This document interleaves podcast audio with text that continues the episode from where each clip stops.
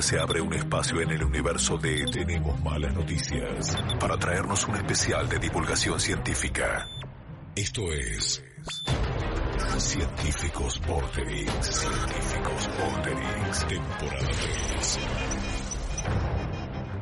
Como bien decía el comienzo, bienvenidos a la tercera temporada de Científicos Vorterix, nuestro ciclo de divulgación científica que comenzamos allá por el año 2013. La verdad la experiencia fue increíble, hemos tenido eh, con este contenido miles y miles de personas, le diría cientos de miles de personas que ya vieron las dos temporadas anteriores y este año vamos a tener nuevas entrevistas y nuevos científicos. Durante todos los jueves de noviembre lo vamos a hacer, vamos a estar con cuatro científicos de distintas disciplinas para que nos ilustren sobre sus investigaciones más radicales y vanguardistas. Si vos ahora no nos estás viendo por internet, bueno, estás viendo nuestro estudio Newton, donde vas a ver videos que te van a ayudar a entender los temas que iremos tocando. Y si no, bueno, luego lo podrás ver en borderis.com. El entrevistado del día de hoy es el doctor Carlos Di Vela, quien en 1994 se graduó como ingeniero agrónomo de la Universidad de Buenos Aires. En el 2002 se doctoró en el Instituto Nacional Agronómico de París-Grignon, en Francia, y desde el 2006 es investigador del CONICET y actualmente es el director del Instituto de Clima y Agua del INTA, que es el Instituto Nacional de Tecnología Agropecuaria. El tema que vamos a tocar hoy es el cambio climático y aprovecho para saludarlo. Eh, buenos días, doctor Di Vela, ¿cómo le va? ¿Bien? ¿Qué tal? Buen día, Mario. ¿Cómo está? ¿Todo bien? ¿Todo tranquilo?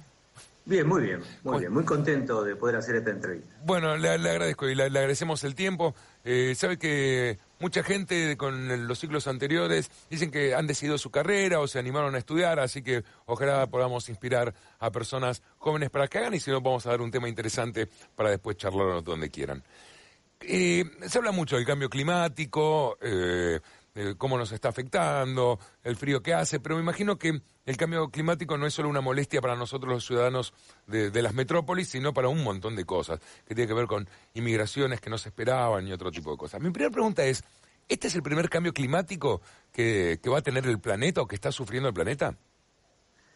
Claro, para, entender esto del cambio climático hay que pensar en, en largas series de tiempo, ¿sí? Eh, tenemos que, a mí me gustaría primero aclararte, Mario, algunos conceptos. Por favor. Cambio climático, cambio global, variabilidad climática. Son tres conceptos que a veces escuchamos de manera indistinta y que realmente significan cosas muy, muy distintas. Cuando hablamos de cambio global, nos referimos a transformaciones de gran escala que repercuten de manera significativa sobre el funcionamiento del planeta. Y en cuanto a funcionamiento, ahí nos referimos al agua, al suelo, a la biodiversidad, a los ecosistemas. Y eso se conoce como cambio global. Uno de los componentes más importantes del cambio eh, global tiene que ver con el cambio climático, cómo las actividades humanas, cómo la actividad industrial impacta sobre algunos gases de efecto invernadero que nos juegan esta, esta pasada que para nosotros ahora está repercutiendo sobre la temperatura de nuestro planeta y que hace que por aumento de la temperatura de nuestro planeta, de acuerdo a las evidencias que hay, este aumento en la temperatura produce modificaciones en los ciclos del agua que hace que tengamos cada vez mayor variabilidad climática. Entonces me parecía que eso era importante destacar. Cambio global, el cambio climático como parte de ese cambio global, el cambio climático como cambios en la temperatura que se van dando, y la verdad que nunca se registraron en otras épocas que si bien hubo cambios climáticos, hoy lo que estamos viendo es realmente un cambio importante en la temperatura asociado por muchas evidencias a cambios en la concentración de dióxido de carbono.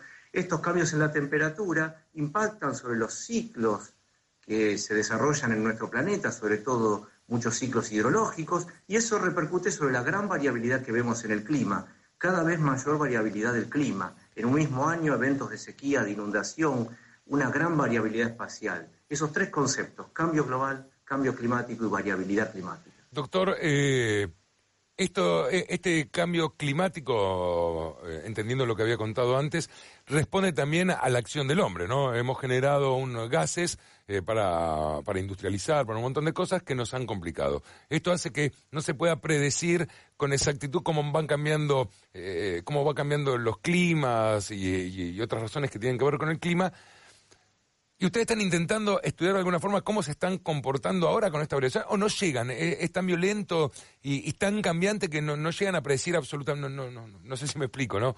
Sí, sí, completamente. Eh, esto no, esta misma pregunta que nos haces vos nos hacen los productores agropecuarios. Los días eh, en nuestro instituto acerca de lo que va a pasar mañana o lo que va a pasar dentro de tres meses para decidir algún evento de producción o lo que sea.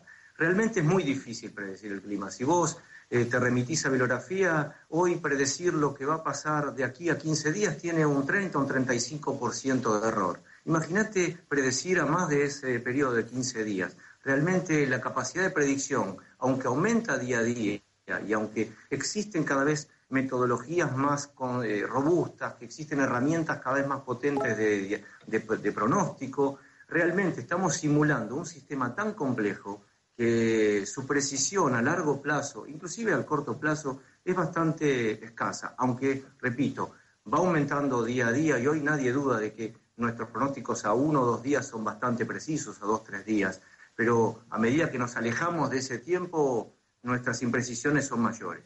En cambio, en lo que tiene que ver con el clima, le va a afectar, eh, afectar al planeta, por lo tanto afecta a la humanidad. Casi es filosófico lo que le estoy planteando porque el planeta va a seguir existiendo, con otras características, tal vez totalmente seco o tal vez totalmente frío o con eh, tantas variaciones que nadie podría vivir. O sea, eh, este cambio le afecta al planeta, pero básicamente puede llegar a extinguir al humano. Uf, este, nosotros no hemos llegado todavía a, pensar. Estoy hablando de unos cuantos años. La gente corriendo ahora. Un poco, extremo. Eh, pero claro, uno ve evidencias de que hay cambios y que esos cambios en cierta medida están asociados a las actividades humanas y que si no tomamos medidas hoy, si no buscamos consensos hoy, si no salimos de esa mirada individual hacia una mirada más de comunidad, realmente el pronóstico de estos cambios podría llegar a cualquiera de las cosas que vos te podés imaginar. Pero me parece que hoy estamos a tiempo de poder empezar a tomar decisiones para, en primer lugar, sin lugar a dudas, adaptarnos a ese cambio y después pensar en, mitigar ese cambio en el mediano y largo plazo. Eh, por un lado, me imagino que habrá científicos investigando eh, cómo absorber el dióxido de carbono, ¿no? Porque lo primero que pensaría, bueno, estamos emanando mucho y no nos sirve. ¿Cómo hacemos para procesarlo? Eh, es una de las líneas de investigación que hay con respecto al cambio climático y lo otro es, ¿por qué los países que emanan tanto no entienden que van a tener un problema grave que lo que están eh, negándose a charlar o que ponen en el 2020 o decir, bueno, cuatro años es mucho, lo necesitamos ahora, no, no les va a servir? bueno, esos son los dos conceptos que, que empezábamos, ¿no? El INTA está eh, haciendo muchísimas actividades de investigación en lo que tiene que ver con mitigación y con adaptación al cambio climático. Para que la gente entienda, mitigación tiene que ver con eso que vos decías primero, de poder absorber parte de ese dióxido de carbono y utilizar ese carbono para producir, yo qué sé, este, hidratos de carbono. Eh, eso estaríamos hablando de mitigación. Pero también estamos desarrollando actividades que tienen que ver con adaptación, ¿sí? Vos sabés que en la producción agropecuaria tenemos que tomar decisiones la semana que viene, dentro de un mes, cuando sembremos algún cultivo, cuando estemos por cosechar o cuando apliquemos un fertilizante. Eh, en cierta medida, ahí también tenemos que tomar medidas de adaptación para adaptarnos a esta variabilidad, y yo ahí me refiero a variabilidad y no tanto a cambio. Y así que sí, estamos apuntándole muchísimas este, investigaciones a esos dos temas. Por ejemplo, mitigación, como vos decías, es absorber más dióxido de carbono, quizás cambiar nuestra este, planificación de cultivos o nuestro ordenamiento territorial, pero también mitigación puede ser usar fertilizantes que liberen menos nitrógeno o nitrógeno en otros formatos químicos que sean menos dañinos para la atmósfera. Hay muchísimas, cómo alimentamos a nuestros animales. Vos sabés que también el ganado bovino emite una serie de gases que que, producen algunos efectos negativos sobre la atmósfera y que impactan sobre el cambio climático. Entonces, la alimentación que también le damos a esos animales, el momento en que se lo damos, en la proporción en que se lo damos también pueden mitigar. O sea que hay muchísimas ramas para de mitigación y sobre todo también, y son las que hoy podemos actuar fuertemente, que tienen que ver con la adaptación. ¿Lo entiende el productor agropecuario, más allá de que con eso va a tener un beneficio y que es la única forma de poder seguir trabajando? Pero entiende que tener mucho ganado genera que a lo mejor no para él, pero para el planeta, entiende, eh, estoy hablando en el promedio mayoritario, ¿no? Entienden que se tienen que preocupar ahora para no contribuir eh, a estos cambios, más allá de preguntar cómo puedo hacer para, para hacer, mm, acompañar el tiempo que se está viviendo. Yo lo, lo que noto es que sí, que eso me parece que hay una conciencia muy alta. Ha ayudado en gran medida toda esta, esta mm, esta política de concientización, a nivel mundial acerca del cambio climático ha ayudado muchísimo. A veces es, verdad que es un poquito catastrófica, pero me parece que toda esa visión ha ayudado a que eh, cada vez tengamos más conciencia de eso y que cada vez más productores y cada vez más gente tenga presente eso y tenga en cuenta medidas para poder revertir esa situación o por lo menos aminorarla. Doctor, eh, como ciudadanos comunes que creemos que no intervenimos directamente en estas modificaciones del planeta, este, ¿realmente eh, tenemos algo para hacer eh, como, como habitantes del planeta, pero algo que realmente sirva? No, no, no, yo entiendo que, que, que no sé, la basura, los reciclables, hay algo para hacer porque generamos mucho, mucho volumen. Pero esto que tiene que ver con el cambio climático, eh, ¿hay algo para hacer realmente o se tienen que encargar más a niveles gubernamentales? ¿Tiene que ver con fábricas, con países industrializados? A ver, las dos cosas me parece, no, no sé si, no, no me quiero escapar a la pregunta concreta, pero parece que las dos cosas. Tiene que haber decisiones que vengan desde arriba, políticas que vengan desde arriba, inclusive políticas internacionales de acuerdo, como lo que vamos a tener eh, en, estos, en, los próximos tiempos en, París, pero también me parece que muchas de las decisiones tienen que venir de abajo hacia arriba. Y me parece que ya vos tendrás hijos y sabrás que los chicos están cada vez más cuidando aspectos asociados al reciclaje o a la generación de algunos gases de efecto invernadero, y también lo estamos viendo cada vez más en los productores, lo estamos viendo cada vez más en las empresas agropecuarias, lo vemos cada vez más en la investigación orientada a mitigar o adaptarnos a esos efectos negativos. Me parece que de los dos lados es tiene que venir un poco desde arriba, seguramente, pero también puede partir desde abajo. Y en eso que de abajo para mí me parece que va a ser también fundamental, porque esa actividad individual, buscando consensos, buscando apoyo, buscando acuerdos, nos va a hacer cambiar este, esta mirada de que el cambio climático no es una decisión de un país, es también una decisión de cada uno de nosotros. Eh, técnicamente hablando, ¿qué tan lejos está de, poder realmente eh, mitigar los efectos de los gases eh, que, dañan al planeta? Eh, sé de trabajos con algas al lado de autopistas, con, con un porcentaje bastante bajo de absorción de estos gases, pero ¿hay trabajos serios y, esperanzadores? entiendo que mitigar sería otro problema, ¿no? Porque decía, ahora la gente es como conseguir una vacuna contra algunas cosas que te hacen mal y dice, bueno, ahora van a hacer cualquier locura, pero eh, se, está trabajando en decir, bueno, a ver cómo podemos realmente absorber. Sé que sí, pero ¿qué tan cerca estamos en poder hacerlo en cantidades que sirvan? Eh, obviamente hay experiencias individuales, hay experiencias pilotos en todo el mundo eh, orientadas a, esto de o mitigar, tratando de revertir un proceso o de deteniendo un proceso o cambiar un proceso por otro, buscando siempre disminuir el efecto negativo que esto tenga sobre, sobre la atmósfera particularmente. Así que eh, experiencias de esas hay. Eh, lo que pasa es que, vuelvo a repetirte, se trata de una decisión global. ¿Es muy caro? Eh, en algunos casos es muy caro, en algunos otros casos es cuestión de planificar y buscar cuál es la combinación más eficiente, pero me parece que más caro va a ser no hacer nada. Doctor Carlos Divila, aprovechamos cada vez que dialogamos con un científico que fue educado en el país, que también ha tenido la posibilidad y la oportunidad de irse a preparar afuera y que ha regresado para trabajar en el país.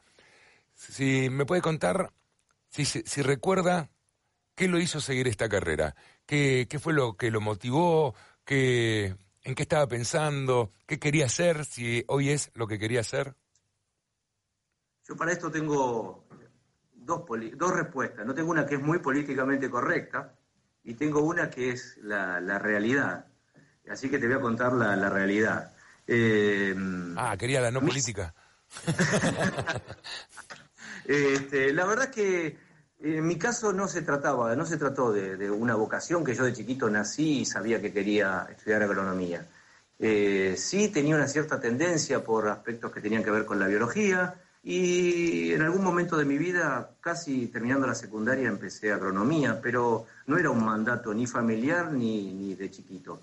Lo que sí fue pasando es que a medida que empecé a cursar la facultad, arranqué pensando que iba a ir a un campo a asesorar a productores agropecuarios y terminé en un laboratorio haciendo mediciones con trigo y eso me llevó a la ciencia. Y me parece que, mm, en mi caso por lo menos, se fueron desarrollando mi carrera. No, no, no, no nací con un mandato, una vocación de nacimiento, sino más bien que la fui forjando a medida que, se fue dando. estaba en el INTA trabajando y resulta que surgió una oportunidad de ir a estudiar afuera y eso podía mejorar algunos conocimientos que queríamos tener de algunos sistemas y entonces nos fuimos afuera y eso cambió también mi manera de ver las cosas y lo que pude traer aquí a nuestro país y poder adaptarlo a nuestra situación. O sea que eh, se fue dando mi carrera a medida que y, supongo que se va a ir seguir se va a seguir dando porque hace poco que dirijo este Instituto de Clima y Agua y mi relación con el clima, como estuvimos hablando hoy, es también reciente. Entonces, bueno, me parece que nuestras carreras también se van haciendo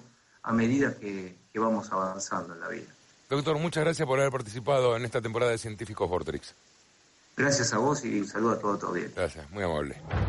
Ojalá que esto te interese. Si te interesó y querés averiguar más, podés hacerlo. Eh, eh, puedes hacerlo en las universidades, puedes interesarte, hay mucha información al respecto, entra a la página del INTA. Eh, si esto te hace pensar un poco de, bueno, ¿por qué no hacer el esfuerzo y estudiar? Ni lo dudes, eh, eh mandate, hacelo. Se puede fracasar, se puede fracasar en el intento, pero lo puedes intentar. Valga un poquito la redundancia. La semana que viene vamos a estar hablando de celdas de combustible. ¿eh? Así que si querés saber de qué se trata esto, te esperamos el próximo jueves aquí en esta sección que hemos dado en llamar Científicos Vortex.